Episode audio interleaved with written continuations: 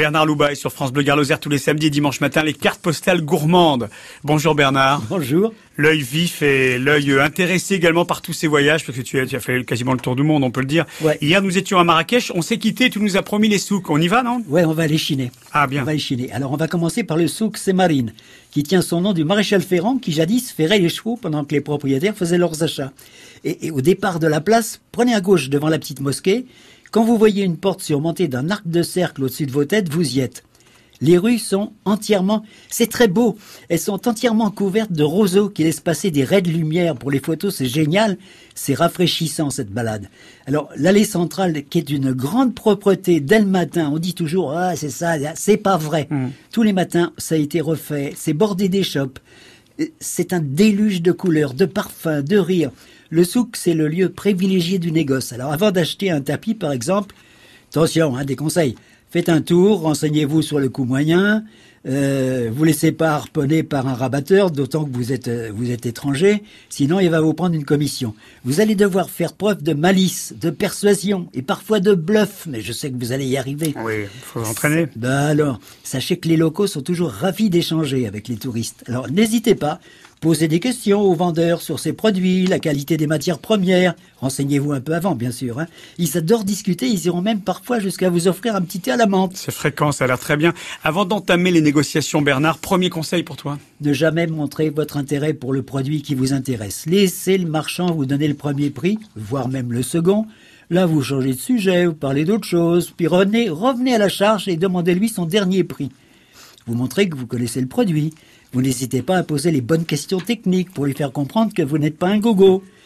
Là, le vendeur aura beau vous dire que ses enfants vont mourir de faim, que, qu'il court au suicide, que vous êtes dur en affaires. Tenez bon. Enfin, la négociation bloque. Saluez gentiment, vous les prenez l'air navré et vous lui dites au revoir. Il est probable qu'il va vous courir après pour la dernière offre. Pour accéder au lieu le plus insolite, c'est où, comment on fait? Alors là, je vois de quoi, de quoi tu parles. Alors, il faut faire le tour des remparts jusqu'à Bab el Sebag, c'est-à-dire la porte Sebag. C'est la porte, la porte aux cinq coudes. Elle donne accès à l'ouest. L'idéal est d'avoir un bon rhume. Voilà. Pourquoi? Eh ben Parce qu'on approche du souk des tanneurs. Là, Ah, l'odeur. ah, je peux vous dire que là, l'odeur, oui. Je oui. connais, ouais. Ah oui, oui. Alors à l'entrée, on vous remet une branche de, de menthe fraîche à insérer dans votre nez. Vous avez l'air idiot, on a l'air d'être une tête de veau dans une boucherie. Et pour vous prémunir contre justement cette odeur qui est un dress descriptible. Ouais, ça, ça, ça sent très fort. Ah ouais. Alors, c'est un beau spectacle, on voit quoi exactement, Bernard? Ah, c'est quand même surprenant. Il y a des jeunes gens qui sautent sur des pots de bêtes dans des grandes cuves remplies de crottes de pigeons. Oui, vous rigolez pas, c'est vrai. C'est le début du cycle de la transformation du cuir. À la sortie, vous aurez du mal à échapper à la boutique qui vend des sacs, des babouches, etc. Et pour oublier l'odeur, allez déjeuner avenue Wedmazine dans une oasis en plein centre de la, de la ville nouvelle. Un endroit comme il n'en existe plus. Là, il y a Jean-Baptiste Désir et sa femme Wafa qui vous accueillent dans leur jardin de Guélise. Là, vous voyez, on est dans la ville moderne. Et puis, choisissez le menu à 120 dirhams, 11 euros, non mais vous vous rendez compte, avec entrée à volonté. Et puisque vous semblez aimer la nature, il y a juste à côté l'incontournable lieu de, Jacques Majorel. Passionné de botanique, ce peintre avait créé un obomant jardin exotique autour d'un bassin central. Les murs, sa maison art déco, son atelier, tout était recouvert de ce bleu Majorel intense, lumineux qui avait sa notoriété. Et ce lieu fabuleux d'une exceptionnelle beauté ressemble à un tableau impressionniste. Depuis 2010, cette merveille appartient à la fondation Pierre Berger Yves Saint-Laurent qui ont vécu dans cette maison. Il y a un musée de l'art berbère et depuis 2017, juste à côté, un magnifique musée Yves Saint-Laurent avec toutes ses robes depuis toujours, etc., Ouais. etc. Il y a du monde là, non? Ah oui. Et comme on a fait la queue pour entrer, ben, on s'attarde dans les allées. Là, je reviens sur le jardin qui est à deux pas. On s'attarde dans les allées roses, bordées de, de jardins colorés, vert tendre, orange, jaune citron, au milieu des bougainvilliers, des bananiers, des palmiers, des bambous géants, des cactus, des yuccas, tout en profitant de la fraîcheur apportée par des, des fontaines, des vasques, des bassins où s'épanouissent papyrus et nénuphars. C'est d'une beauté effarante, à l'état pur. Très bien. On continue? Ouais, parce que je vais pas vous laisser à, à Guélis sans entrée. 11 rue de la Liberté. Dans la... Vous aimez ça, les pâtisseries? Oui, tout le monde adore, bien sûr. C'est bien. Bon. Le, dé- le dessert, le dessert, c'est Ah le là top. là.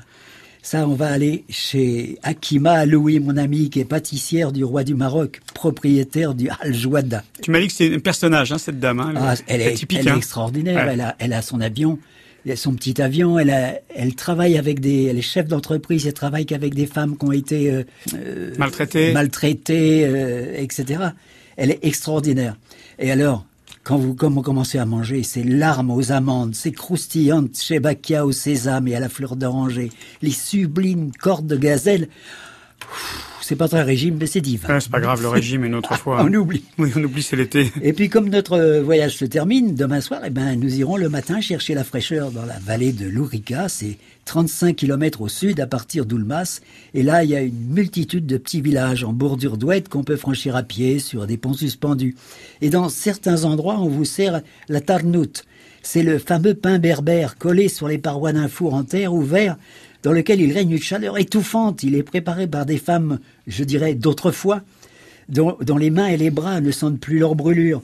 Et on le déguste trempé dans un bol d'huile d'olive vierge du jardin. Pour partir, on fête le départ, Bernard, ou qu'est-ce qui se passe Ah, je vais vous amener au bled. Ah, bien, le, Ah, le- ouais. oui, le bled, évidemment. Alors le bled, c'est à 25 km au sud de la ville en direction d'Ourika, justement, donc on peut y aller avant de revenir sur la ville.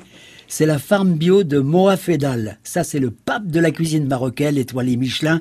C'est son deuxième restaurant qui vous emmène dans un voyage où les couleurs, les odeurs, les saveurs se mêlent intimement en sublimant la simplicité en pleine nature pour un menu, mais attendez, 250 dirhams, 25 euros.